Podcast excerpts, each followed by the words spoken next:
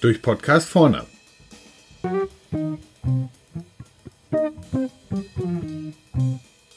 Heute Outsourcing. Was ist meine Kernkompetenz? Hm, gar nicht so einfach.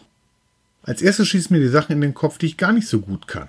Also kochen, Gangschaltung von Fahrrädern einstellen oder geduldig sein. In den Unternehmen, in denen ich unterwegs bin, ist das irgendwie anders. Da heißt es dann, nein, Herr Sundermann, Schweißen ist unsere absolute Kernkompetenz. Sehen Sie doch mal, wie viele Leute hier arbeiten. Und wir machen das schon seit 30 Jahren.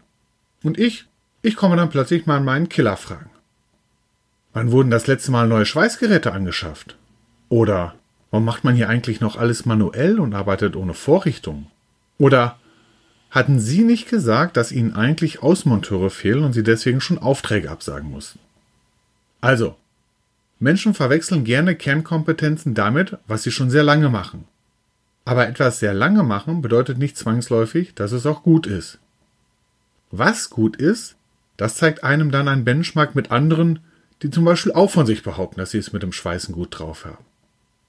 Diesen Vergleich scheuen aber viele wie der Teufel das Weihwasser oder Männer mit Bauchansatz den Gang ins Freibad.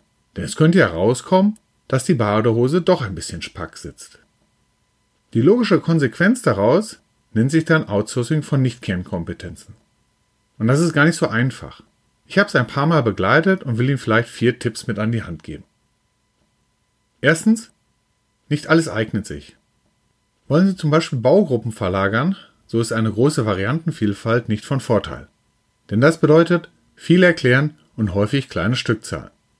Wenn Sie und der Outsourcing-Partner die gleiche Sprache sprechen, dann ist das schon mal gut. Aber Achtung, ich meine hiermit kein Urlaubsenglisch.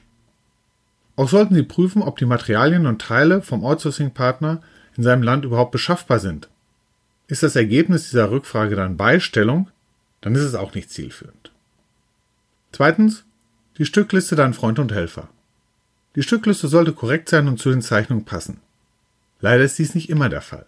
Selbst wenn Zeichnungen einen regulären Änderungsprozess durchlaufen, gilt das nicht immer zwangsläufig auch für die Stücklisten mit der gleichen Gründlichkeit. Hat man dann noch Fehler in der Stückzahl dieser Artikel, dann ist das Chaos perfekt.